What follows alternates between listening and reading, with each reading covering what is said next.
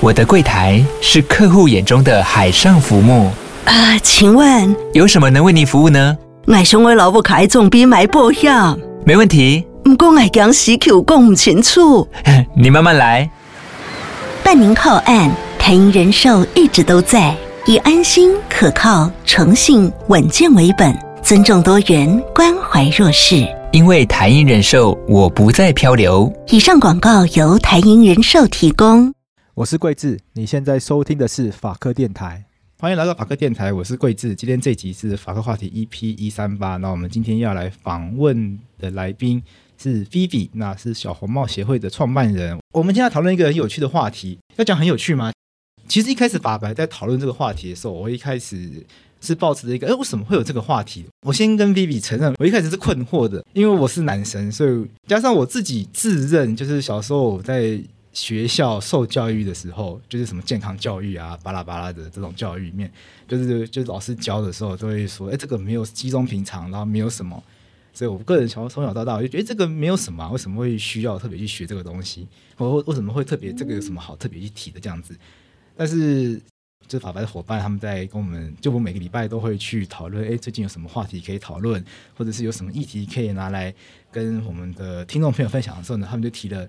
月经贫穷这个议题，我我先承认，我一开始就很困惑。我说台湾有月经贫穷这件事情吗？因为台湾台湾又不是第三世界国家。他说如果你说印度的话，我可以理解；你说非洲的话，我可以理解。这台湾我觉得很难理解。台湾再怎么样都跟贫穷都应该有点距离了。那是因为为什么我们会讨论这件事情呢？是因为我们看到有个新闻，就是有有这个立法委员要提案，要讨论是不是要针对女性的这个生理用品要有这个免税的这个优惠，那是希望可以解决。这个女生月经贫穷这个议题，那我们在讨论这个东西的时候呢，我我接下来的发言可能会让某一些族群或者某一些朋友会觉得不舒服。但我先说，这是我发自内心困惑，就是因为我觉得台湾真的有这个议题吗？因为台湾不是第三世界国家，如果台湾是第三世界国家，我完全可以理解，完全可以接受。那台湾应该就台湾再怎么样，应该都不算是贫穷国家。但后来就有人跟我说，因为女生的可能生理用品不算便宜。那可能会确实造成某一种程度上的经济负担。又后来法白又又有一些伙伴，他们提出个很有趣观点，他说只有女生才需要买女生的生理用品，那就换句话说，只有女生会被课这个税。那这样子是不是某种程度上也是不公平的现象？我说，哎，这个观点我从来没有想过，我觉得很有趣。我所以我觉得这个东西很有趣，所以我就开始找相关的资料，就会发现月经不平等、月经贫穷，然后甚至月经禁忌这件事情。其实有人在做相关的讨论，然后法白其实在今年也跟小红帽协会有过合作，因为法白在大港开唱有这个合作的机会，然后我们在 NGO 这个长义村有邀请小红帽协会来来摆摊过，然后讨论这个月经相关话题。因为对我个人来说，月经从来不是什么禁忌，所以我个人一直都不觉得这个是一个很困难的事情。那因为大港开唱的时候，我个人都在听团，所以就没有什么在听这个话题。但我想今天很开心可以邀请到 Vivi 来跟我们讨论这个月经禁忌的话题。我们先邀请 Vivi，Hello。Hello，大家好，然后桂枝好。呃，我觉得其实刚刚桂枝在谈的很多的你的想法，或是你分享的东西，都很切合我们每天遇到的状况。就是其实跟呃我们很常被问到的问题都是很像的，就包含说台湾真的有月经贫穷吗？然后或者是说，诶，那月经禁忌到底是哪些啊？那到底对人会造成什么样子的影响？我们为什么要讨论这件事情？其实就很像我们每天每天都在拆解的一个过程。然后最常其实月月经的议题啊很大，呃，我们通常会说小红帽在推广其实月经平权，它像是一个雨伞一样，然后在这个雨伞底下有非常非常多议题，包含大家可能因为新闻上面最熟知，无论是因为标题看起来比较好理解，或者是比较耸动，所以月经贫穷常常会被拿来作为呃谈其他月经议题的时候的一个标题，但其实实际上月经贫穷是月经平权议题里面的很就是其中一块。然后它其实还包含了其他的的内容，这样子。呃，月经贫穷应该是因为这几年很多很多政策相关，然后或者是说新闻都有去提到，所以大家会比较熟悉。就常常被问到说啊，台湾现在的生活其实蛮方便的，然后相比于很多的国家，其实也算是相对蛮富足的一个状态。那还会有月经贫穷吗？但其实我觉得从一个想法去想，就会蛮蛮容易突破盲点的是。呃，现在世界上应该没有任何一个国家，呃，敢说自己完全脱贫，可能只有我们左边邻居会喊出这个口号，但是我们 呃其他的国家可能比较比较少可以去说，此时此刻我们是很有自信，全面都没有贫穷的问题。那在仍然有贫穷的这个困境存在的情况底下，其实月经贫穷就会存在，因为世界上有一半的人，呃，确实就会经历到就是月经的这个生理现象。那月经贫穷它其实指的就是因为人们他经济上面的困境嘛，那造成他在日常当中，当他需要购买生理用品的时候，无论是面对到两难的选择，所谓两难的选择是什么？像是我今天要买食物、水，又要缴房租，那我的钱就只有这么多。我没有办法全部都要买的时候，你会发现生理用品很容易成为第一个被消除的选项。对，因为呃，这这这个无论是从我们统计去看，或者是实际上访谈去看，然后都会发现到说，呃，个案第一个都不会选择生理用品。几个原因，第一个是大家要先有食物跟水，然后再来是如果他不是自己一个人。他是有一个一家人的话，会希望有一个遮风避雨的地方，因为没有一个遮风避雨的地方，那他们会陷入更多的困境当中。那通常在这样的时候就已经没有经费了，所以生理用品就更不用说可以取得。可是生理用品是不是一个必需品？它其实是，因为之前巫医师也有在就是 还还跟大家分享过，哎，就是月经它不是水龙头嘛，就不是我今天说哦我要打开的时候，然后血就流出来，然后我要关起来的时候说哦这个月不要来月经这样，它并不是一个可以自己控制的东西，它是。时间到了，然后当然每一个人可能有时候不会准时或什么，但是时间到它就会流出来，然后它流的甚至那个速率，然后或者是量，其实也不一定是我们可以控制的，所以它就会变成说是一个长期定期都需要使用到的必需品。嗯，可是它有可能不是家里每一个人都需要使用到，然后再是它很常会是变成，尤其是。呃，妈妈的这个角色，或者是在家中生理女性的这个角色，他们很常会选择说，没关系，这是我自己的事，我自己想办法解决。所以就不希望动用到全家人的资源，那月经贫穷就在这个时候变得更困难，然后甚至是影响到呃生育女性更更多一些些。我想先讨论，就是为什么你们会想要关注月经这个话题？当然我是男生，我没有我没有经历过月经这件事情，但为什么你们会创办小红帽这个协会，然后会开始想要关注月经这个话题？然后尤其是月经贫穷这个议议题，是因为你们在台湾有观察到？月经贫穷这个现象吗？还是你们关注的其实更多、更多跟月经有关的议题在？其实是其实是关注到更多，然后这就要从我就是为什么成为一个月经平权的倡议者开始说起，就是我创业的故事。呃，我其实是从自己初经来潮的时候开始，然后对月经的这个议题非常非常有兴趣，所以其实从初经来潮到现在，今年刚好满十年。我 说这么久了？对啊，就是就是月经第一次来到我的生命当中，然后我觉得它就是一个身体很明显的转换。一个突然出现在你的生活当中，然后它接下来就要持续四十年的事情。那个转换的当下，其实发生一个情境，是我第一次遇到月经的时候，就我初经来潮的时候，我并不知道它是月，因为它长得跟我想象中的月经一点都不一样，它并不是一团血，它是一团 咖啡色黏黏稠稠，你不知道它是什么东西。然后我很清楚记得，我当下其实是很害怕的，因为我不知道该怎么办，我不知道我自己是不是生病了。然后当时我在想办法要去跟我的家人。就是讨论这个状况的时候呢，呃，我是先把它藏起来，然后再想说藏起来之后呢，找时间再跟我的家人讨论看看，如果真的是生病，我们要从长计议嘛。结果就在很短时间内，我妈就发现了我藏起来的，我先把它就是一团，包含我当时的所有就是沾到精血的卫生纸等等，全部藏在垃圾桶最底部。结果我妈就发现了，然后她发现说很生气的跟我说，我为什么没有跟她说？但是那个生气来自于生气啊、担心啊等等。呃，很有趣的是，我发现到我妈非常努力的要跟我解释月经是什么，但她说不出月经两个字。哦，她很努力的用她各式各样比手画脚的方式，要告诉我说以后遇到月经怎么办。但是她就是讲不出月经两个字，所以我从头到尾呢，在那个解释的过程就听到这个那个，然后还有很多的动作。可是我还是不知道那是月经，我甚至不知道她拿出了一块白白的东西，那是卫生棉，就是她的名字叫卫生棉。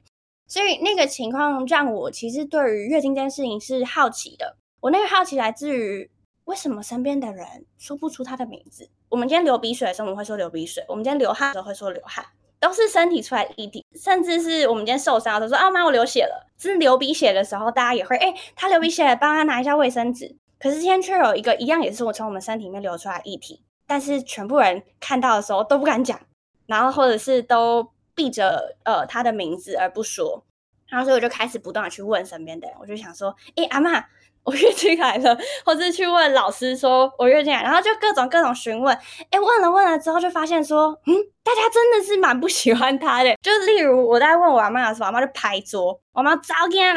讲他大声在冲啊，卖讲话惊。然后问老师的时候，老师也叫我小声一点，然后把我拖到旁边去讲。所以那个情况底下，你就会想说，嗯，就是发生什么事？我觉得我自己蛮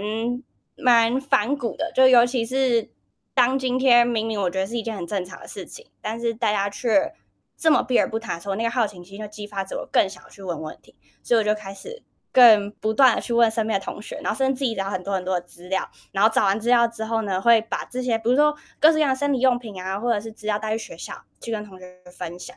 久而久之，就发现到说，哎，大家其实都有很类似的疑惑。然后到后来，甚至开始用网络的方式去做倡议，演讲的方式去做倡议，就发现，呃，比如说我的影片一上线，我的 email 就直接塞爆各式各样跟月经有关的问题。然后当时我就有一个好奇，就是我跟大家素昧平生，可是。我当时是一个高中生，大家去问自己的妇产科医师，所有的信件开头都是我有这个问题很久了，那为什么要来问我呢？所以 我觉得那个那个当下就就对月经就好奇只有更增加，然后想要希望这个议题被更多人知道的那个心也更增加。那我觉得再讲下去越越讲越多，是后来当然发现到，哎，月经除了知识上面、资讯上面，无论取得管道的不足，或者是大家没有一个管道可以去询问，它包含了贫穷的问题、污名的问题。哦，很多其实包含在我当时去坦桑尼亚跟赖索托去做医疗服务的时候，发现到说，哎，我的呃，我在诊间看到的病患，我在病房看到的病患，其实很多都有因为月经贫穷而造成重复性感染，或者是他们长期都表示说会有红肿啊、瘙痒啊，甚至是呃，其实你可以直接在他们的皮肤上面是看到他们是重复挫伤的这个状况，然后或者是说我们在。当时，我当时其实，在欧洲去做难民议题相关的服务的时候，也发现到说，哇，我们其实，在重大的灾难跟很多很多的服务里面，是准备了不一样尺寸的尿布，然后准备不一样的奶粉，一号奶粉、二号奶粉给不同年龄层，但却没有准备到生理用品，诶，然后我就发现这种种问题加起来，觉得你说没有人准备卫生棉吗？没有准备任何生理用品，就是我们可以回想一下，重大灾难发生的时候是会备齐很多物资。对，然后我觉得大家可以回去查哦，在以前备物资的清单里面会有很多清单，棉被一定会有，然后水、食物，然后有些东西需要根据个人的需求分尺寸，像尿布嘛，然后像奶粉嘛，你会发现老人家的奶粉、小朋友的奶粉、婴儿奶粉都有。但是有一半以上，很长是一半以上受到灾难或者是呃战争影响的族群是生理女性，可是我们没有备生理用品诶。但战争的时候月经还是会来啊，就是月经不会因为疫情或者是战争就停止嘛，它还是会来。所以在这个时候竟然没有这些用品，其实我当时知道是因为我在陪伴的难民，呃一些机缘当中，他们就是趁着四下无人的时候跑来跟我说：“你们有准备生理用品吗？”我那当下其实瞬间很想要挖洞跳下去。因为我想说，天呐，我一个受到月经影响这么大的哦，因为我就是每个月会经痛到整个人脸色发白，吓到隔壁同学的人。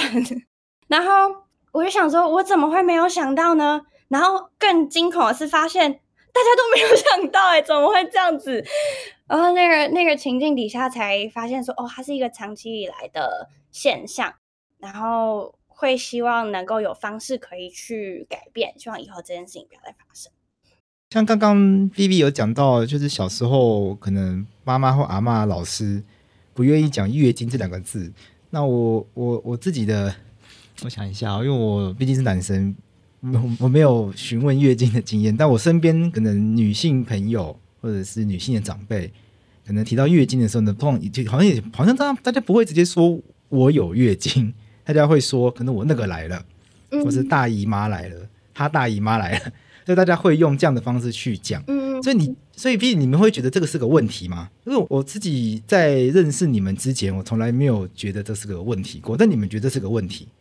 对你来说，这好像是个问题，哦，对不对？呃，我觉得，我觉得应该说，我们不会去定义它是个问题，我们会想要探究为什么，呃，为什么大家会这样？生理现象不会有代称。对.但是为什么月经有这个？而且这个不是台湾才有的状况，它是全世界都有。全世界，我觉得贵子可以猜看看，就是全世界为了不称呼月经本身的名称，取了多少个代称？哎，这个好问题，因为说英文哎、欸，我说真的，我不知道英文的月经要怎么讲。这英文学那么久，但我不会讲英文的月经这个字。英文月经叫 period 或者是 menstruation，但是大部分的人其实不会这样说，Okay. 就跟台湾一样，就是月经明明就有自己的名字，但我们取了非常非常多的代称。那全世界其实其实取了五千多种。那英文大家就是口语的大姨妈他们会怎么说？哦，如果是口语的话，其实其实跟台湾有点像，就是台湾叫大姨妈，对不对？然后他们就会说 on flow。OK，嗯，那就是 flow 阿姨这样。OK，那为什么会有这样子的现象？它其实就来自于人们对月经的避讳跟.呃。这这个避讳，无论是觉得月经是一个很脏的东西，或者是避而不谈，或者是它是一件很羞愧的东西，所以这其实追本溯源就会发现说，哦，它其实是跟月经污名是有关系的。因为确实啊，我们流汗就没有就没有这些代称，但是月经就有很多很多的代称。嗯、然后，而且会发现一件事情是在大部分的代称底下，大家会把不喜欢的东西跟月经就是相关，把它关联在一起。例如说，在台湾，其实我们的代称是比较中性的，就是比如说那个，或是大姨妈，或是好朋友。但其实如果看到其他国家的代称，它可能会跟战争有关，然后会或者是跟他们不喜欢的东西有关。像在法国，他们 叫月经叫做英国军人登陆在我的内裤里，简称英军登陆。哦，因为他们不喜欢英国人，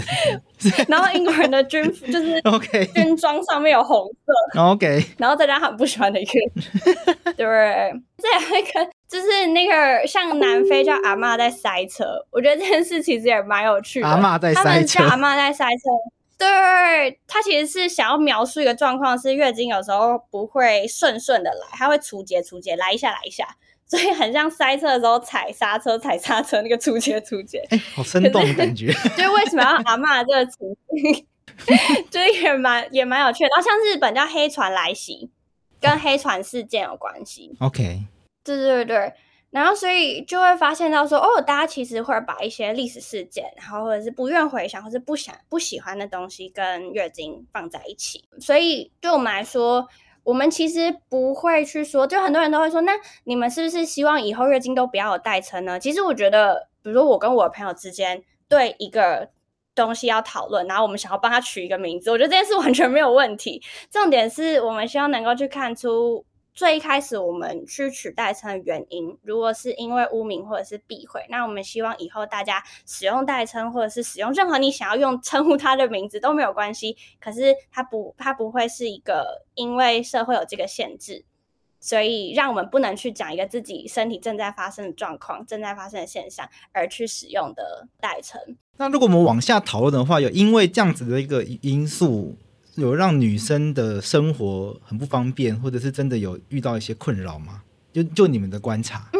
我觉得这件事可以从可以从直接从学校的观察来分享，就是因为我们其实像我们长期在推行月经教育，然后我们是从八岁到八十岁，就我们我们从阿嬷的视角、阿公阿嬷的视角去探究他们从小到大成长的过程里面，这事情对他们怎么造成影响。然后我们也从小朋友身上实际上去观察，我觉得从小朋友身上就很明显，因为当其他东西都没有代称，突然间有一个生理现象降落在他的生命里，然后开始出现代称的时候，孩子会告诉我们，这一定是一件很丢脸的事情。哦，这一定是一件不好的事，所以不能说。那久而久之，当你发现说，哎，只有单一生理性别会经历这件事情，然后又是一个让你感觉到好像它是一件不好的事，其实也会对自己的自我认同会有影响。就还就会说，嗯，我从这个时候开始，就是我对我的身体就不太喜欢，或者是我就觉得每个月有一段时间，呃，我是很不喜欢自己的，然后会发现他们在讲话之间会变得很尴尬。好相处之间会开始出现尴尬，那这个尴尬就会产生一个隔阂。然后，呃，如果回到长大了之后，其实你会发现，为什么月经贫穷很难求助，其实也有这个原因。因为大家会觉得这是一件我自己的事情，我要自己想办法解决，我要自己想办法藏起来。月经贫穷难以解决，其中一个原因是因为大家说不出口，就是他说不出来。他今天没有办法跟他的社工说，他今天没有办法告诉别人说，我有这个需求，我其实需要协助。然后社工也问不出口，社工说我谈这个问题很尴尬，我我不知道该怎么跟别人讨论月经。所以它就会变成一个不能讨论的话题。那真的有需要的时候怎么办？说真的，我从来没有想过月经是一个很难讨论的话题。但是其实往回想到我，我也确实从来没有跟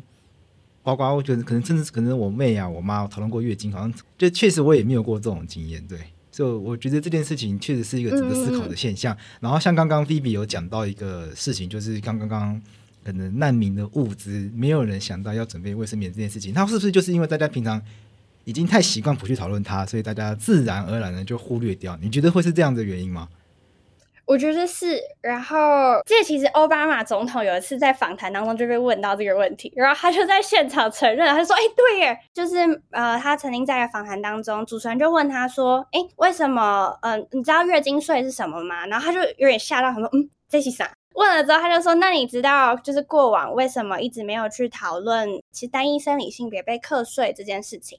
然后他就说，他想了想，觉得可能是因为第一个是大家。并没有意识到这件事情存在，然后并不习惯于去讨论，然后再来是可能跟过往主事者大部分是生理男性，所以也没有想到说哦，另一个生理性别是有这样子的生理需求的有关系，所以他其实就很清楚的去点出了这个现况跟问题，然后这也是为什么我们在谈月经平权的时候，我们会去谈到说，它其实可以衍生出很多以后大家在思考的时候可以应用到的方式，就比如呃，当我们发现到哦，不同生理性别会有不同的生理需求，那它是不是可以延伸到我们也可以去更同理每一个不同的族群，其实会有不一样的需求。我们在公共建设设计上面，比如说一个公共场域啊，大家人都会进来，我们怎么让这个场域每一个人都可以更舒服的在里面生活？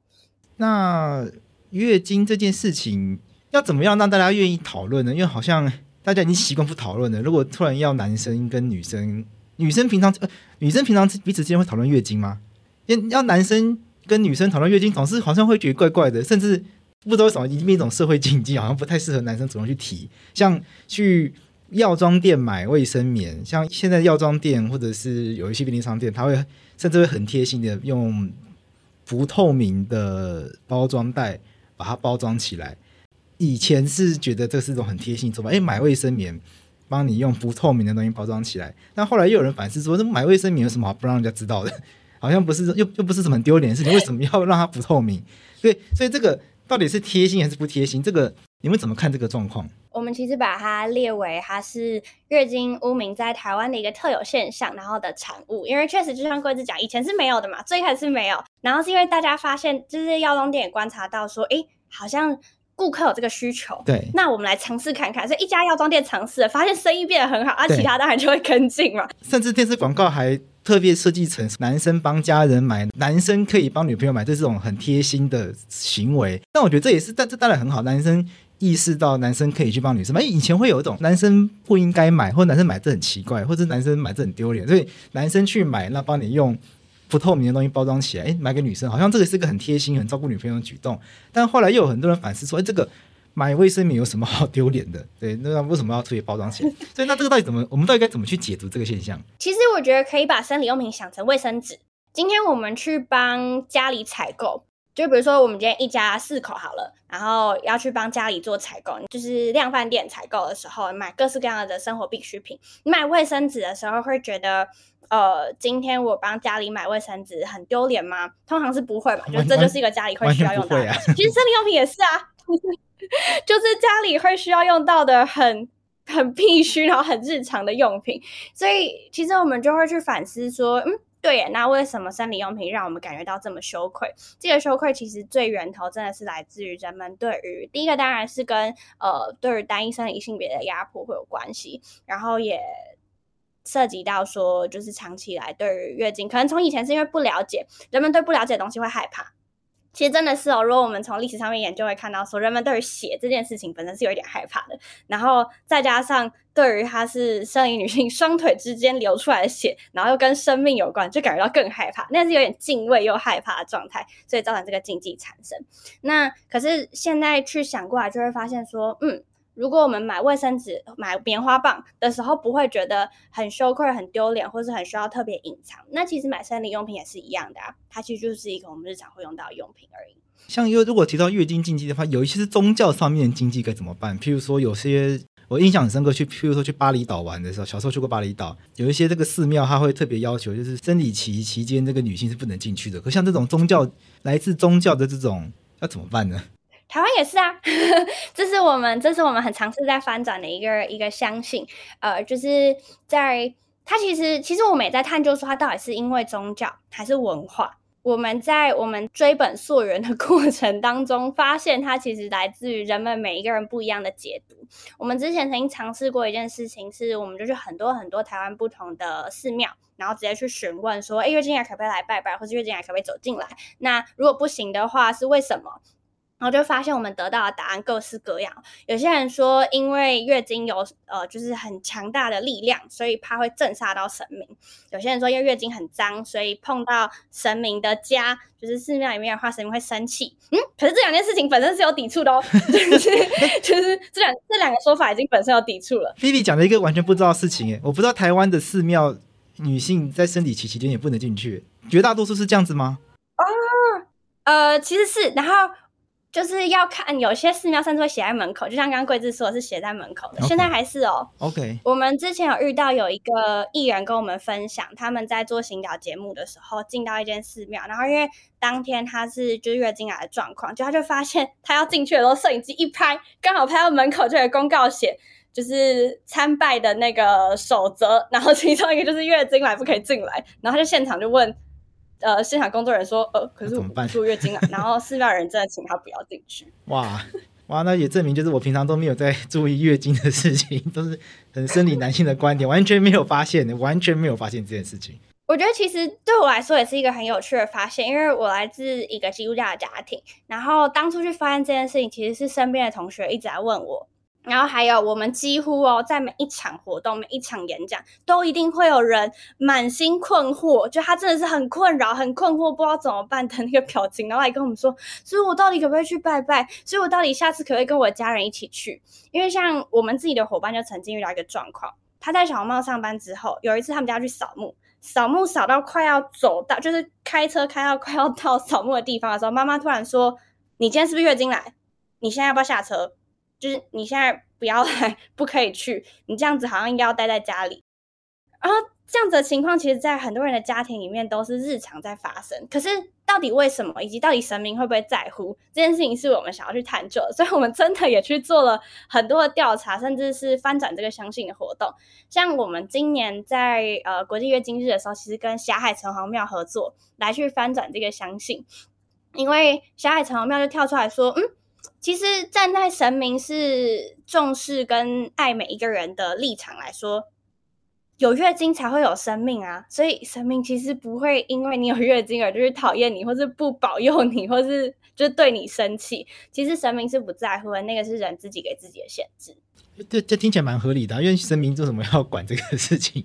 所以这个很多东西是不是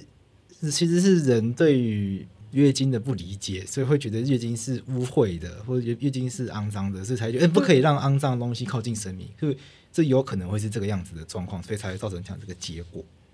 我觉得其实很有关系。然后像觉得月经是脏的这件事情，也可以在很多的无论是大家对月经的疑惑，或者是很多呃网络上面的文章看到，就比如说以前大家呃有些有一个说法是说觉。月经是在排毒嘛？可是实际上，现在我们知道月经跟排毒根本没有关联性，就是它不是在排毒，也不是在把呃哦，这是在台湾以前的说法会看出来，就是以前我们的阿嬷会说月经来是泻出去，他们的动词是用泻，就是腹泻的那个泻，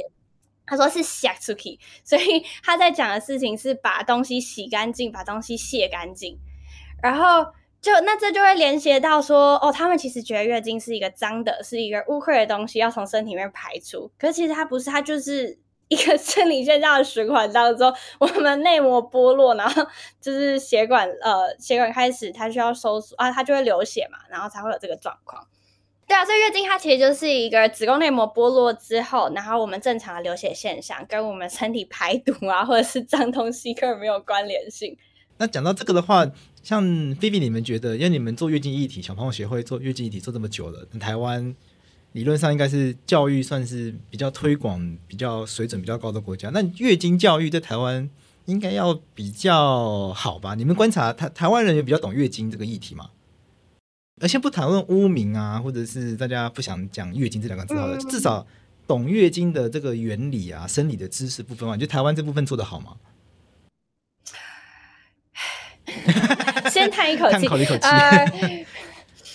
我觉得蛮有趣的一件事情是在过去二十年，其实台湾的教育有蛮大的改变。然后，可是月经教育，其实我爸妈年代到我的年代到我们现在看到的教育现场，它的改变其实蛮小的，幅度蛮小的。然后，呃，嗯，然后我们发现到的一个状况是，现在其实，在课纲里面，那以前当然是没有在课纲的时候，有些学校没有教，或者是很多学校，大部分学校其实是没有教的。那可是进到已经列入到课纲里面之后，为什么在教育现场还是被消失了？这个原因就是我们想要去探究。那我们就发现说，被消失的原因有几个，一个是它有算有在课本里，但可能老师就会请大家回家看，或者是不知道该怎么谈，所以他可能就呃想说大家长大家里就会跟他说了，那就那就不会谈到。到现在还有这种状况。或者是在健康课的时候简单带过。我可以讲一个，我可以讲一个很实际我们遇到直接学生反馈的状况。我妈妈说，她小时候就是我妈妈说，她小时候就是性教育，就老师都不会教，就到大家自己去看。那我觉得我妈妈那个年代可以理解，到现在，但现在如果还有跳过，很难理解，很难理解呢。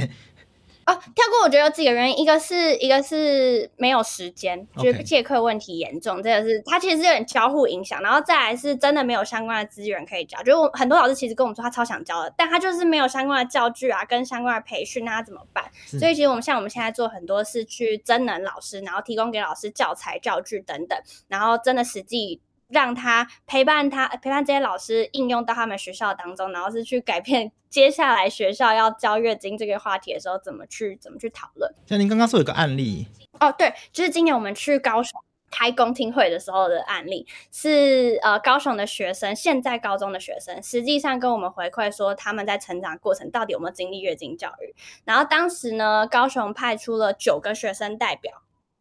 代表高雄的高中生，那他们当然是有回去先去收集过学校的意见，之后然后才来去做回馈的，只有九分之一。的人有经历过月经教育，哎，他们是现在的高中生，也就是说，在过去他们呃六到八年的学习过程里面，这月经的教育是消失的。这其实跟我们在教育现场观察到的状况也是蛮像的。很多老师会跟我们说，因为没有教材，或是因为不知道怎么教，所以呃，我们学校在小红帽来之前，其实都没有教过月经教育，所以他们可能就没有教过月经教育，或是有些老师就会说，呃，我们我们就是。看着课本，然后请大家看过那个文字内容，那就这样带过了。其实这样的状况其实真的蛮常见的。然后或者是还有一个状况是，只有生理女性会接收到月经教育，会把两两个生理性别分开。我们很常遇到哦。然后老师会说，呃，因为我怕他们之间会尴尬。或者是怕之后会有嘲笑的状况产生，然后甚至有时候是到小红帽进到学校的时候，老师都会说：“你确定真的不要请男生去呃图书馆自习吗？” 或者是说我们把生理女性的同学就是搬到另外一个地方，然后请男生在班上。那但是我们其实在这个现象当中观察到的是，呃，我们都会很很努力的跟老师沟通，说我们试试看，我们试试看全部人一起学，然后会发生什么事？那。几乎百分之九十九以上的状况都是，反而全部人一起学的时候，嘲笑啊，然后或者是歧视的状况就没有出现了。然后更多的是班上出现更同理状，因为当你足够了解，就没有什么好歧视的啊，然后就没有什么好嘲笑的，甚至大家会知道说，哦，他真的遇到了这个状况，我可以协助。哎，我好奇，那个那个月经教育，它的。内容跟我想象的是一样的吗？因为我觉得我小时候也学过，就是月就是健康教育课本还是什么生物课本，有教就是女生月经的原因，什么就是子宫内膜剥落什么，这个不算吗？嗯，这个是这个是那，但就是它有程度上的差异。第一个是如果连生理构造都没有上到，就是我们最忧心的。但这个确实也是有发生的哦，就是课本上有写。但我可以说我学到就是就这样，我只知道月经怎么发生的，那我后面就没有了。嗯。然后就是，所以呃，月经教育它会包含到基础的生理现象，然后生理构造，然后再来是生理用品的介绍。所以生理用品有哪些？怎么样子使用？什么情境下面使用什么？然后怎么找到自己适合的？还有经前症候群跟呃经期不适的时候会有什么样子的状况？那这就会去解释到同学之间怎么相处。因为当你今天发现身旁的同学遇到了经期不适或者是经前症候群状况的时候，双方可以怎么去提出他的需求？例如，呃，遇到经期不适的，比如说我今天上吐下泻好了，那我就是月经还是会上吐下泻，我可以怎么提出说我现在出现上吐下泻状况，我希望大家怎么协助我，或是怎么怎么陪伴我？那还有旁边同学看到的时候，可能会吓到，或者是可能会不知所措。那这时候可以怎么去关心他？这其实都是包含在月经教育的内容里面。那我觉得这件呃，我们觉得这件事情很重要，原因是它其实不只是月经哦，因为它会，我们发现到学生在月经教育当中学习到的技能，它其实会应用在平常他跟其他同学在各式各样状况当中的相处。它其实是培养同学同理心的一个过程。然后呃，月经教育就还会谈到说议题，所以当国中或是高中，我们其实会扣合到议题，就是从月经教育去看到月经贫穷啊，然后它就会包含到我们可不可以去更认识社会上面的议题，然后包含到月经不平等，我们能不能去思考不同生理性别的需求？那这当然会根据呃，我们基础要求是希望每一个学校至少前三个部分是要教到的，就是从生理构造到月经呃的经前症候群跟经期不适是要教到，然后生理用品。但是如果呃，连前面都没有教到，这其实才是我们最忧心的，这也是我们现在看到的状况。所以，一个完整的月经教育，不只是要教月经的原理嘛，就是生物部分的原理，嗯，更应该要包含到怎么使用这些生理用品，然后怎么样来认识跟经期有关的这些可能症候群。呃，我我其实我觉得这个男生都要理理解，因为很多男生像譬如说我，我完全不会使用卫生棉，因为。我我就觉得男生怎么会需要用卫生棉？像在你讲之前，我就觉得完全不需要使用卫生棉。但我觉得我可以分享一个经验，因为法白曾经有一段时间没有女生的同事，就凑巧了，刚好就都没有女生。现在有三位这样子，后来有一位了，就有第一位女生加入之后呢，然后有一天就是她就有月经这样子，她就没有卫生棉，因为她她突然来到她没有卫生棉，然后刚好幸好当天有另外一个朋友来找她，就也是法白的朋友来找，也是女生，然后那女生就借她卫生棉使用。然后那个女生就就责怪我们说：“哎，你们办公室都没有放卫生棉让女生用。”然后我们都是很震惊，说：“我们从来没有想过这件事情，我们没有想过就是在办公室要放个卫生棉让女生，因为突然遇到这个紧急状况要使用，我们从来没有想过这件事情。这我觉得就是月经教育对于男生来说的重要性。然后此外，我也常常遇到就是很多男生他不能理解为什么女生需要请生理假。嗯，对，因为像刚刚有提到，就是像 Vivi 有这个可能会有生理期的症状。那我最近在这个 IG 上面看到一个有趣的什么生理痛模拟器，让男生可以体验生理痛的模拟器。然后我看那影片，我觉得很有趣，说哦，这个好值得买，因为他就说他把什么什么东西贴男生什么地方，然后按下去，然后所有男生都尖叫，然后女生我们有啊，你们有吗？但但我觉得我想说这个是真的吗？因为所有男生都痛到尖叫，可是女生都看起来都没有感觉。然后女生说嗯，这个还好，就就他说有人就说这个就是正常的经痛会有的。他说他的他说他的经痛比这一万倍以上。我说，当时男生都已经尖叫到不行。我说这个是真的还是只是开玩笑的？不知道是干片还是认真的。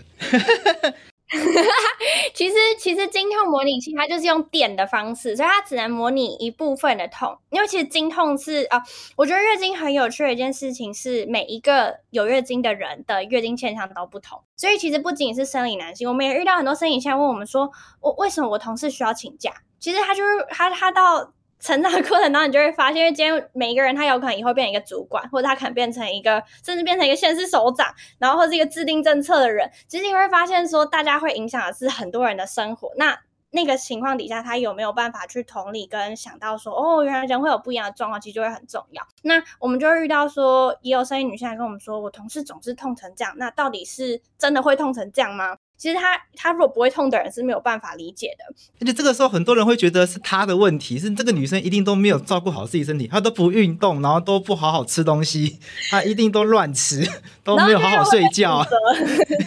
然后都叫，就会叫他去吃中药什么的，或者一直叫他喝水，然后再陷入一个无止境的循环。他其实最终会回到人的身，就是人的身体本来就有很大的不同。像有些人天生他就是会很痛，有些人天生他就是会会想吐，有些人天生就是会怎么样。那像经痛模拟器，它可以去模拟的是那个电下去的那种刺痛跟阵痛。可是像有些人是闷痛，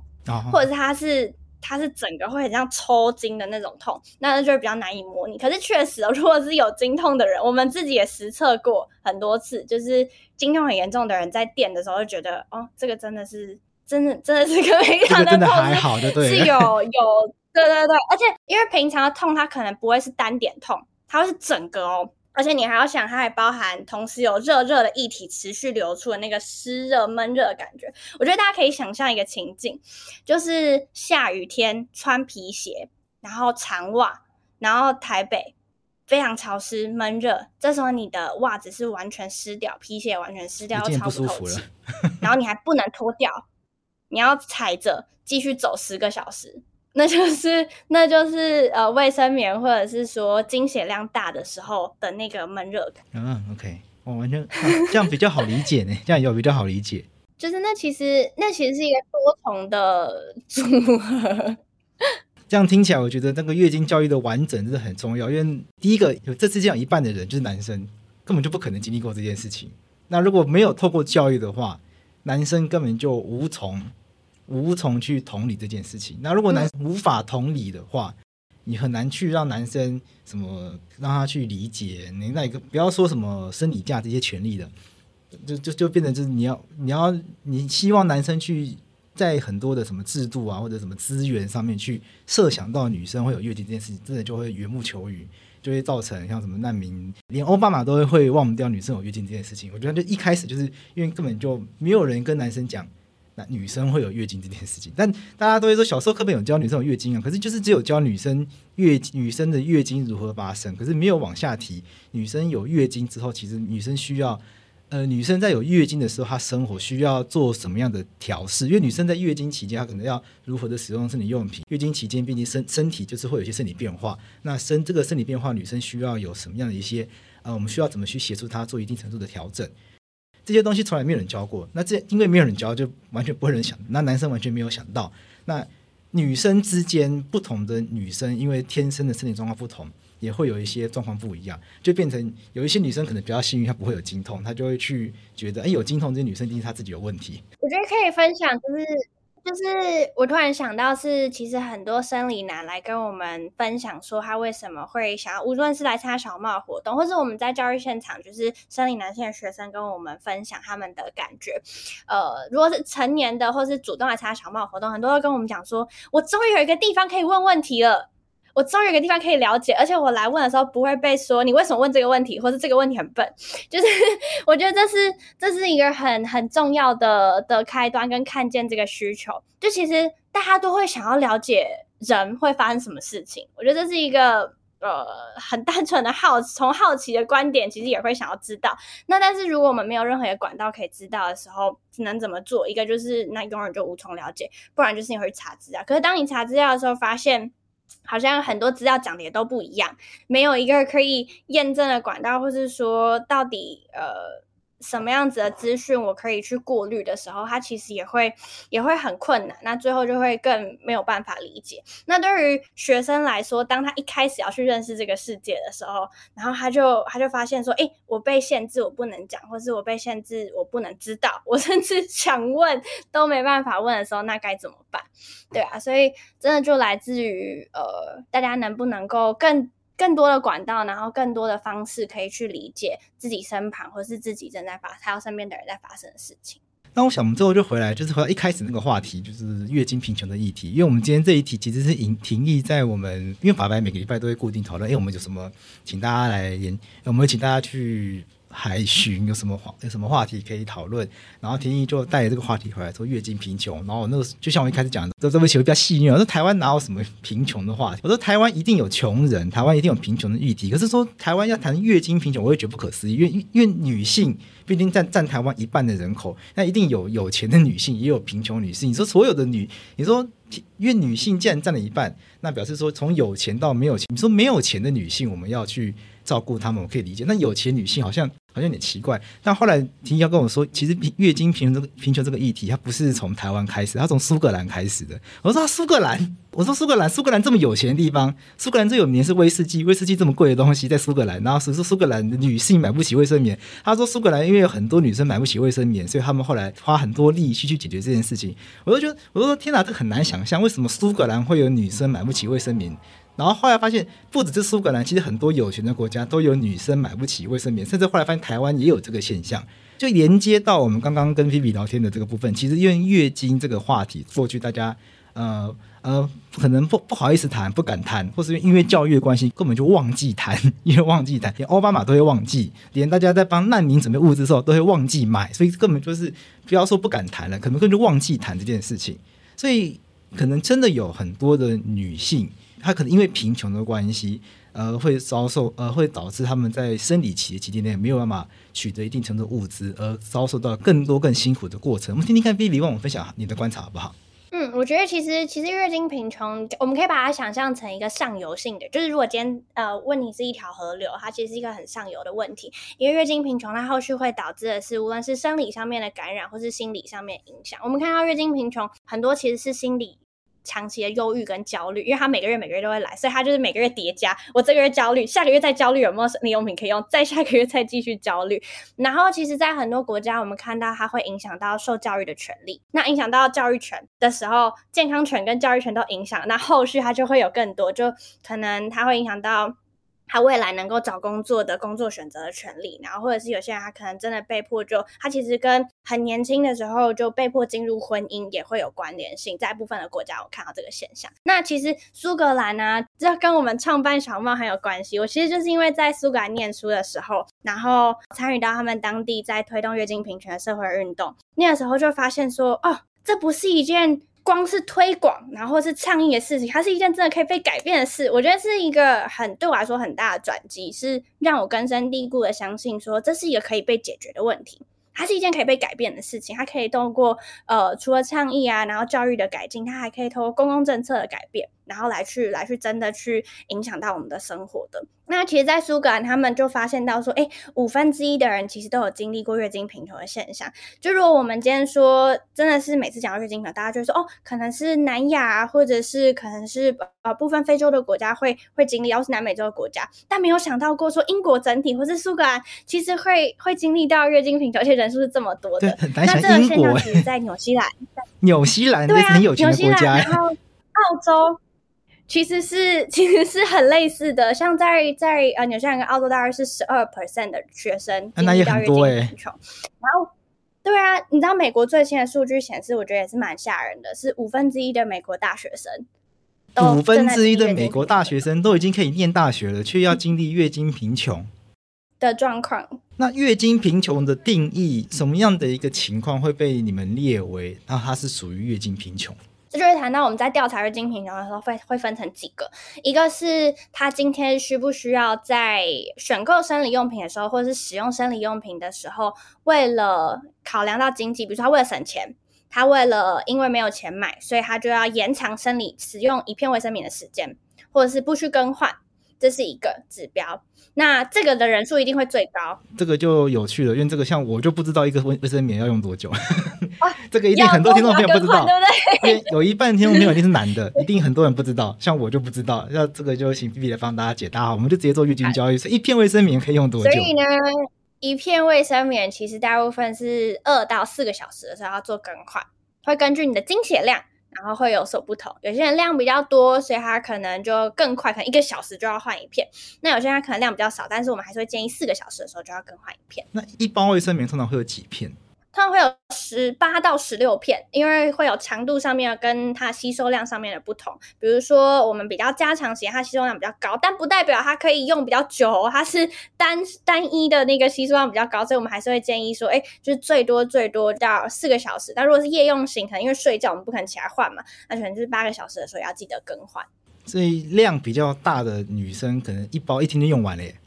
啊、哦，对啊。那那那经期一来，可能就是两三天以上，那可能用量就很大，那其实是不小的花费哦，会到七天哦。哦，OK，有到七天，OK。有些人会到七天。哦，那那那那七包的话，那其实是很很大一笔开销呢。对啊，对啊，所以其实我们看到大部分一个月可能要花两百块，有些人会花到六百块这么多的的的经费。那呃，我们刚刚讲到说延长时间嘛，所以延长时间是一个最最常见，我们会叫做轻度的月经贫穷的状况。在台湾，我们调查发现有四分之一的人有经历过。那如果是在更中度，就我们其实会会持续问下去。那更中度可能是他会开始面对到。在购买生理用品的时候，长期都感觉到很有压力，就是这对他来说是一个经济开销的压力。那对他来说，经济开销的压力，其实我们看到也有十四趴的人会有这样的状况，是长期都面临到这个困境的。OK，那我们可以怎么怎么协助他们呢？嗯，那哦，我刚刚我刚刚漏讲了一个是是最严重的状况.最严重的其实是两难，就是我刚刚讲到就是需要直接舍去的。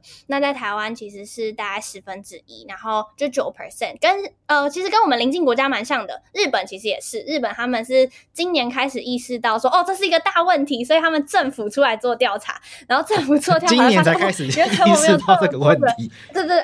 其实台湾是以前是没有任何 相关的调查的，所以我们其实也很很慢，也很期待，就是除了我们之外，有更多大规模的调查，然后可以跟政府一起来协力去做这样的调查，让我们可以更了解台湾的议题现况，对不对？然后那我们可以怎么去协助？其实就包含到跟针对不同的程度，像是。如果是很严重的，我们会希望能够有相关的求助管道。所以像小红帽其实长期都在陪伴月经贫穷的青少女。那我们有一个服务叫小红盒。小红盒的话呢，它就是我们每个月每个月会固定的去提供给呃遇到月经贫穷状况的个案。那我们目前服务的是十八岁以下这些青少女，我们会提供给他们个人化的生理用品的物资。所以每一个人要使用生理用品也不一样。然后我们每个月会提供给他们适合他们他们自己选择的生理用品的组合，也是足够。的，然后让他知道说他是长期稳定的，你不用担心这个月用完，下个月就没有，所以你不用省着用，你就是正常的情况下使用就好。那除了这个之外，我们也会提供给他照护的教育，就是呃月经的教育该怎么使用，然后面对到这些状况的时候可以怎么办。然后呃除此之外呢，我们还会持续追踪他月经贫穷改善的状况。对，那。除了针对个案，我们其实也针对台湾全台湾的机构啊，跟助人工作者，就包含广泛的提到社工啊，然后或者是社政人员，或者是书屋的老师，甚至是学校的辅导老师，然后等等，都提供增能的这个呃相关的讲座跟培训，因为我们希望能够让大家在日常陪伴个案的时候，就有意识到说哦。我的个案可能会有月经相关的状况，就不会发生像刚刚桂枝讲的，哎，因为根本没有想到，根本没有，根本没有想到过说会有这个问题，所以也不会去询问，然后这个问题就永远都在台面底下。刚刚菲比是说，嗯，台湾的部分是你们自己调查的吗？嗯，你你们自己调查的结果是台湾有十分之一的女性是买不起，直接不买吗？意思是他们直接不买吗？他就是他就是两难，对，所以他就是。舍去掉，他可能就会拿去买呃食物水，嗯，或者是缴房租。那他们怎么？那可是他们还是会有经期啊，那怎么办？月经来的？所以他可能就会，他就是必须要等到有物资的时候，嗯、或者是对，或是卫生纸。没错，我们最常听到的就是卫生纸。嗯，我们之前有遇到孩子跟我们分享说，他就是都去厕所拿卷筒式卫生纸，卷五层。嗯、然后我觉得那时候。感觉到最心疼的是，孩子问我们说：“不是大家都这样吗？”了解，那真的很很令人很很令人心碎的一句话哎。他发现他身边的人也都是这样，然后他家人也是这样。他说：“不，不是大家都是这样吗？”所以，其实在他刚开始面对月经的时候，他就从来没有使用到过呃其他的生理用品。那或者是我们其实也很常听到个案跟我们分享，是家里就只有一包，可是有三个人要用，所以等于对他来说，他每使用一片。他都要想，我多拿一片。我姐姐跟我妈妈月经来的时候，他们就少一片可以用，所以他每拿一片，那个压力是很大的。我今天可不可以多拿一片？我今天可真的吸到不能再吸了，我可不可以再拿一片？那个那个压力其实是是很大的，这样可能就会有超超用的现象。那那个对可能身体健康的这个维持就不是很很好。对，感受上其实也很大的差距，就是他一直他在边上学的时候边一直很闷热，然后很就是红肿的关系、感染的关系，所以很痒，那其实也都会影响到他的受教育。然后我们也有听到孩子跟我们讲说，哦，我就是直接穿黑色的裤子，已经准备好，他一定会露出来，因为我的卫生棉就不够吸。所以，我们小猫猫学会想要推动的最后一个议题是月经平权，是希望可以解决月经污名，然后解决月经贫穷，然后希望大家都不要因为月经。而在其他权利方面而受有影响，是这个意思喽？嗯，其实对我们来说，就是没有任何人，因为其实也不只是有月经的人哦，嗯、就没有月经的人在谈月经的时候，也不会因此而觉得不自在，或者是不知道该怎么开口，或是被限制。然后大家不会因为月经而受困，就是影响到你的其他权利，因为无论是你自由选择的权利、的教育权，还是健康的权利。像菲比，你是台湾算是第一个关注这个议题的人吗？我可以这样讲吗？呃，我觉得，我觉得关注议题的人有很多，但我们确实是第一个非营利组织来去长期在推动，然后透过，我觉得其实，呃，会选择非营利组织也蛮有趣，就我们希望透过公民的力量去推动。那你们还会希望台湾可以多做哪些事情来让大家或者让政府多去 push 这个议题？像刚刚讲，日本至少今年还是去年终于开始做大规模调查，因为连日本都这么慢，但日本至少做了，那台湾还没有开始做，那台湾可以赶快去做这个调查。除此之外，台湾还可以做什么事情？可以做的事情非常多。第一个，除调查是为了让我们更了解议题嘛，然后再来公共政策上面，就是呃，我觉得大家很容易看到物资的需求，因为物资是一个实体的东西，然后。讲直接一点，拍照拍起来也比较能够被拍到，所以呃，我们很常会看到大家想到月经贫穷，就觉得啊，那就是物资就可以解决，但其实不是，它其实涉及到观念上面的倡议，它其实涉及到教育，所以我们能不能够在更确保，像我们现在跟几个县市政府有合作，无论台北啊、台南啊、新竹啊，然后桃园，我们在这个县市里面去整个去推动，让他们的月经教育是可以完整的在学校里面去发生，然后在呃助人工作者的培训里面去发生，我觉得这个其实是我们未来希望台湾每一个县市。整体都可以有的的推动方式，然后再来还有公共的空间的设计上面，就是以后在公共空间的设计的时候，能不能够去考量到，哎，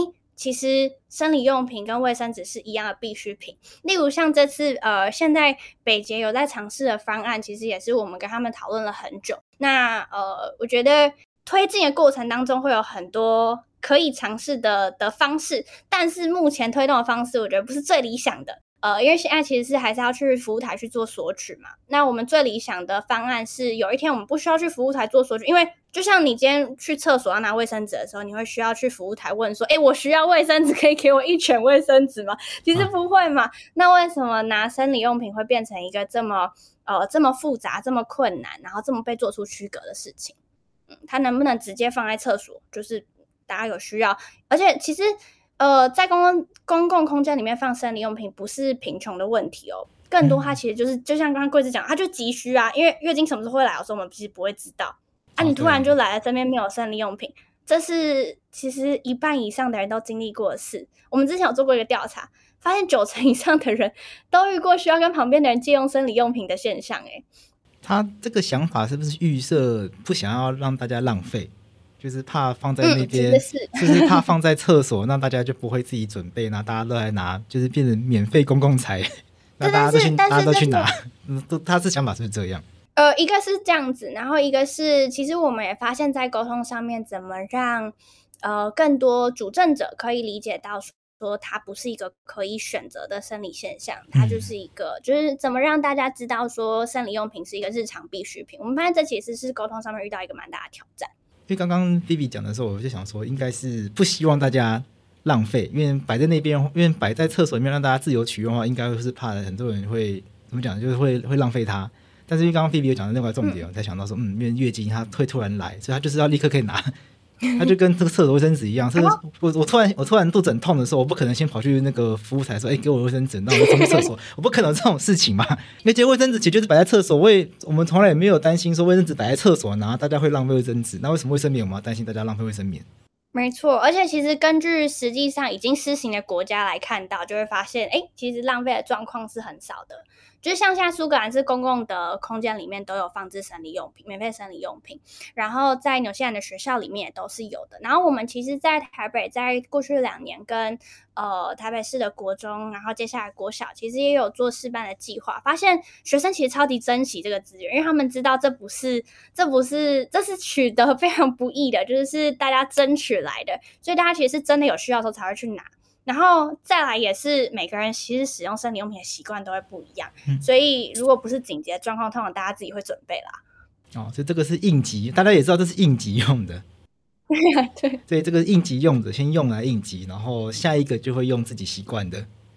所以其实这样从使用者习惯角度来看，你说要造成浪费，好像也不是那么合逻辑。所以好像还有真的，如果去大量取用的人，很多时候他其实是遇到月经贫穷的状况，他是真的有需要的人，哦、那不是也是一个很好去发现，然后、其实呃有需要的人在哪里，然后可以怎么让协助他们，让他们取得资源的一个很好的方式。啊，这确确实也是一个很很重要的思考方向，就确实是可能他们真的买不起，所以他们就会一直要透过这样管道去取得，那我们就帮助他，也未尝不是一个很好的思考方向。那我们今天很感谢小红帽协会的 Vivi 来跟我们分享月经平权的问题。那我们今天在这个过程里面，我想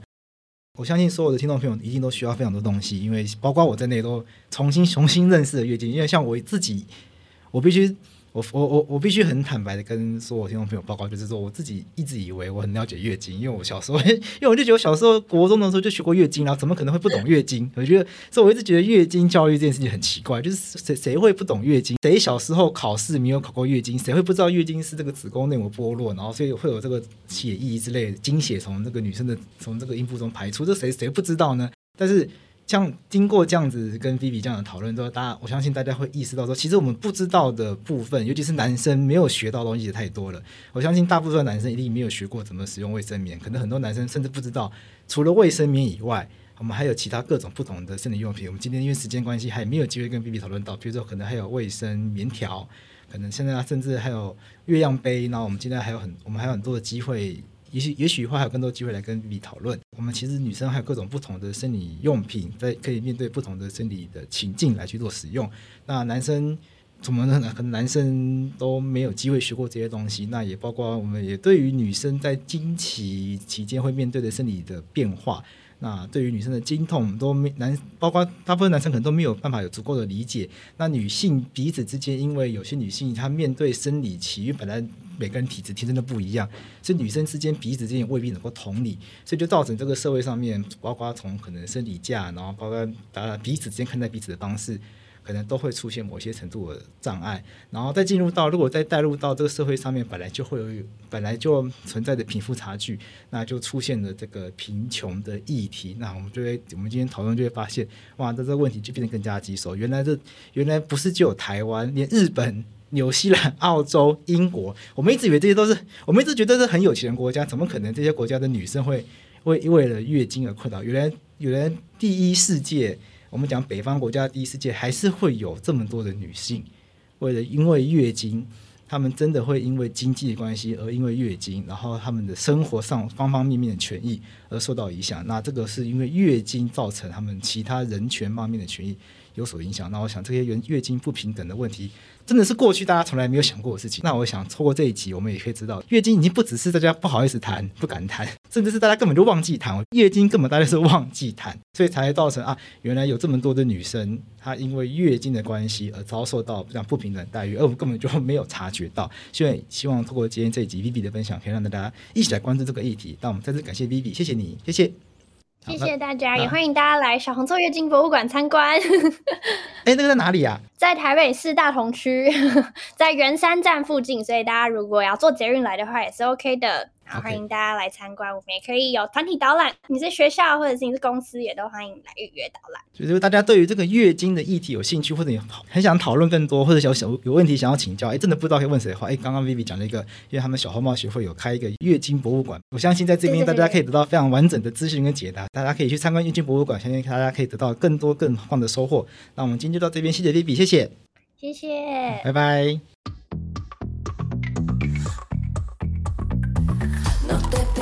It's for